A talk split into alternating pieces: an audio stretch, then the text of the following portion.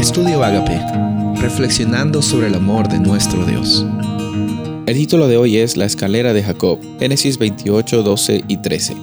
Y tuvo un sueño, y he aquí había una escalera apoyada en la tierra, cuyo extremo superior alcanzaba hasta el cielo, y he aquí los ángeles de Dios subían y bajaban por ella.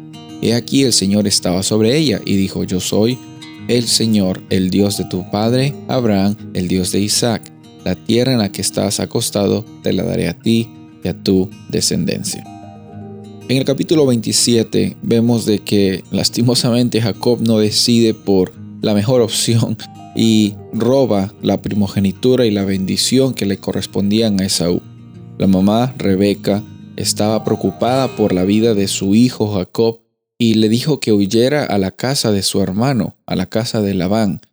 Y Jacob quizás agarrando sus cosas rápidamente y huyendo de la presencia de su hermano Esaú que quería hacerle daño por eh, el, el dolor que le había causado perder la primogenitura, haber sido traicionado por su propio hermano, eh, vemos de que Jacob huye.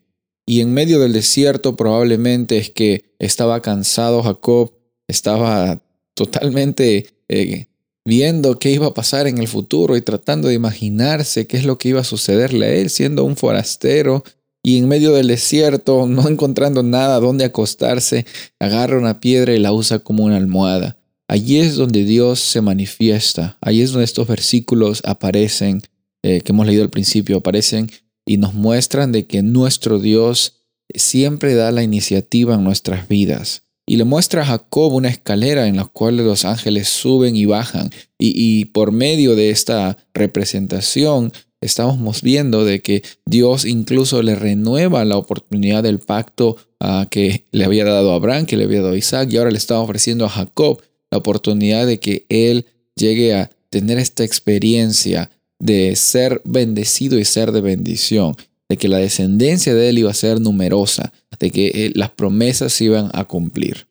Y ahora estamos hablando de merecer esta palabra. ¿Será que Jacob merecía esto? ¿Será que quizás ante los ojos de Esaú, eh, Jacob merecía recibir esta primogenitura? Muchas veces nosotros nos quedamos eh, a veces imaginándonos qué es lo que sería necesario para que tú y yo merezcamos la salvación. ¿Qué es lo que Jacob merecía hacer? ¿Qué es lo que Esaú merecía?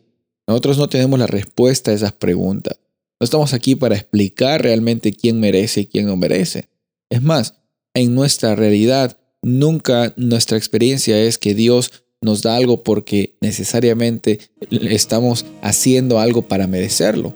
No, nosotros tenemos esta experiencia hoy con Dios y vemos que por medio del sueño de Jacob, Él nos da la iniciativa nos da la tranquilidad y nos renueva su pacto, incluso en los momentos más complicados y complejos de nuestra vida. Es más, en esos momentos es en los cuales tú y yo más precisamos de Dios y sabes que Él está presente para ti, para mí, para cada una de las personas que invocan su nombre.